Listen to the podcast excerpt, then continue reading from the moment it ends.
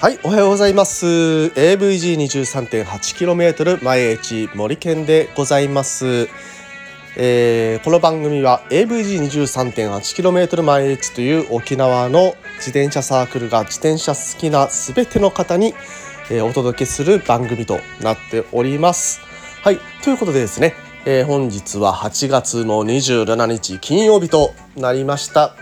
今週も今日で終わりだ。ということでですね、えー、張り切っていきましょうね。ずっとねいい天気が続いているので明日も多分この天気が、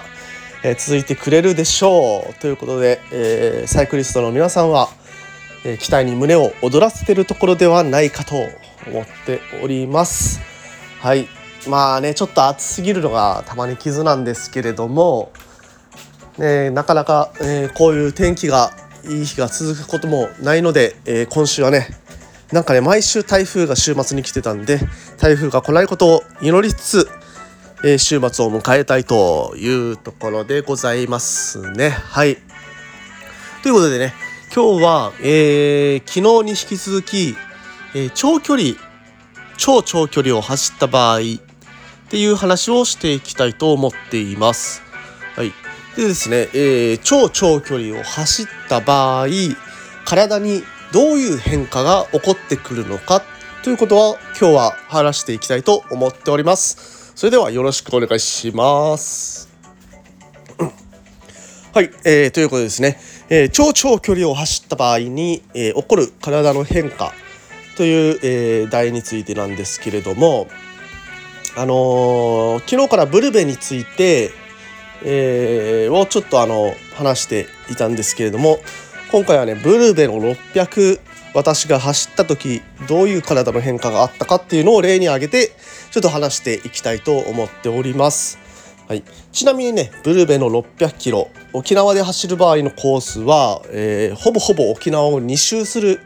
えー、ちょっと頭のおかしいコースとなっております。はい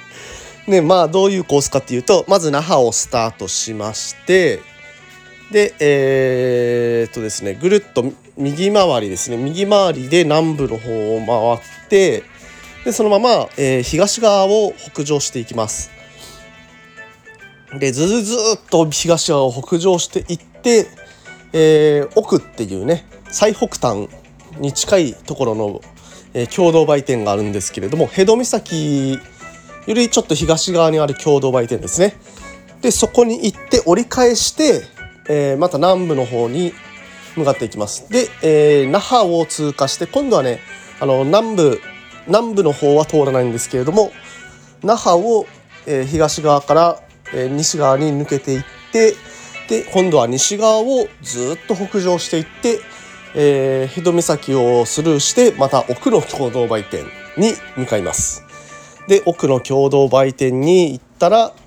今度はまた折り返してきて、えー、那覇まで戻ってくるというねえー、同じところを、えー、2回ずつ通ると、え、東と西で2回ずつ通るという、え、コースを、え、600キロでは走ります。ね結構ねもう工程的には結構地獄ですよね。うん まああのブルベっていうのはコースの書き方としては一筆書きで、えー、書きますので、えコースが交差しないっていうことが大切になってきます。なので、えー、こういうようなコースに、えー、自然とねなってしまうんだとは思うんですけれどもねあのー、東側をね往復うん 辛かったな というのを今思い出していたところでございます。はいということでね、まあ、体に起こる変化というのはね大体距離によってどういう変化が起こるのかっていうのは大体なんとなくえー、毎回同じパターンを私は辿っております。まず、えー、超長距離を走る時に体に起こる変化。1つ目お尻が痛くなってくる、うん、まずはねこのお尻が痛い問題っていうのが最初に出てきますね、まあ、距離にするとだいたい私だと300キロぐらいの距離を走るとお尻がすごく痛くなってきて、えー、ずっと座ったまんま走るっていうのが難しくなってきます。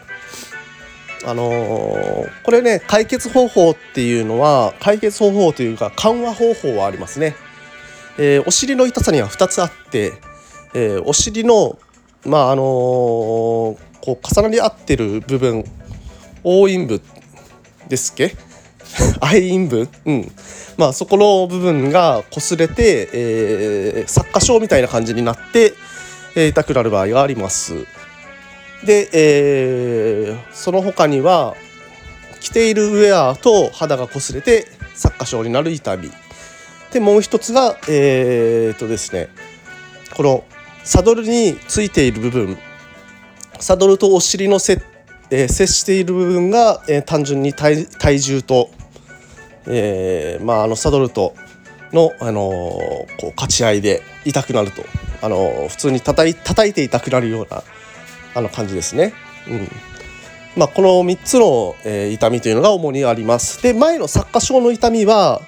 えーとですね、まずねあのお尻を清潔に保つこととあとあの潤滑剤、まあ、あのシャモアクリームっていうのが売ってるんですけれども、まあ、それで解消することが、えー、ある程度解消することができます。でねあのサドルにあの座ってる痛みっていうのはこれはですねあのダンシングって言って、えー、お尻をサドルから浮かせる技術があるんですけれどもそれを多用することによっ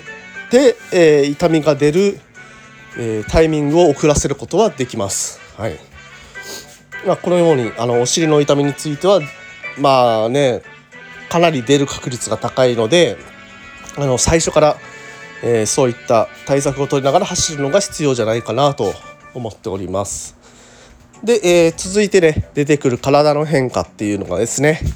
えー、次はですね食事を受け付けなくなると、えー、胃があの食べ物を受け付けなくなってくるという変化が訪れます。それがね大体400キロぐらいに起こってきたイメージですね。うん。でこれどういう風になるかっていうとあの固形物をこう食べてそれがあの胃に落ちてこないというかね消化が進まなくなってくるんですよね。あのずっと体を動かしているとえー、っとですねなんていうか胃が疲労してくるんですよね。うん本当に。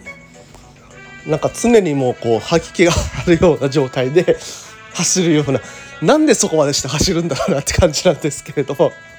ねあのカロリーを摂取できなくなってきます。でカロリーを摂取できなくなってくるとどうなるかっていうとハンガーノックって言ってその場で動けなくなってしまうという可能性が出てきます。非常に、えー、危険な状態ですね。血糖値が下がって体が動くなく動かなくなってしまうというような状態になってしまいますので、まあ、それはなるべく、避けたいと。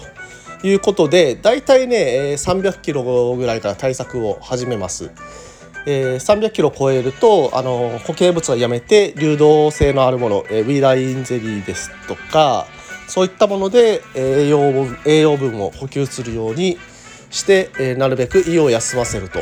で胃が休まったかなって思ったら固形物をちょっと入れてみるとか、うん、そういう風な、えー、対策をとって走ったりします。はい、で、えー、最後の体の変化ですね、えー、これがですねだいたい500キロとかになってくるとえっ、ー、とですねもうとてつもなく眠くなってきます。眠気がきますね。はい。なので、えー、この眠気眠気が来てる時はですね非常に危険です。あの、なるべく眠くなったらもう寝てください。うん。これはね寝れる時間がどれぐらいかっていうのはそれまでのペースに関わペースが、え、基本となって計算しないといけないんですけれどもだいたいですね 2, 2時間ぐらい寝られるとまあ頭がねすっきりするかと思います。でもねその時は私はあのー、なんか15分ぐらいの睡眠をちょこちょこちょこちょこ挟んで、えー、行ってましてまあその途中でブルーベカードを吹っ飛ばすと。いうような事件があったんですけれども まああのそういうふうにねあのー、まあ、コインランドリーで服を洗いがてら寝たりとか工夫をしながら、えー、皆さんブルベをなんとかクリアしていってるというのが現状でございます。ね、皆さんも、えー、ブルベに挑戦してみたくなったでしょうか？楽しいですよ。全然楽しいですよって話してないですけどね。まあ今はちょっとあのコロナ禍で、えー、中止とか延期になっちゃってますがなるべく早くまた、ブルベを楽しめる日が来ることを祈っております。ということで本日もありがとうございます。森健でした。今日も一日気をつけていってらっしゃい。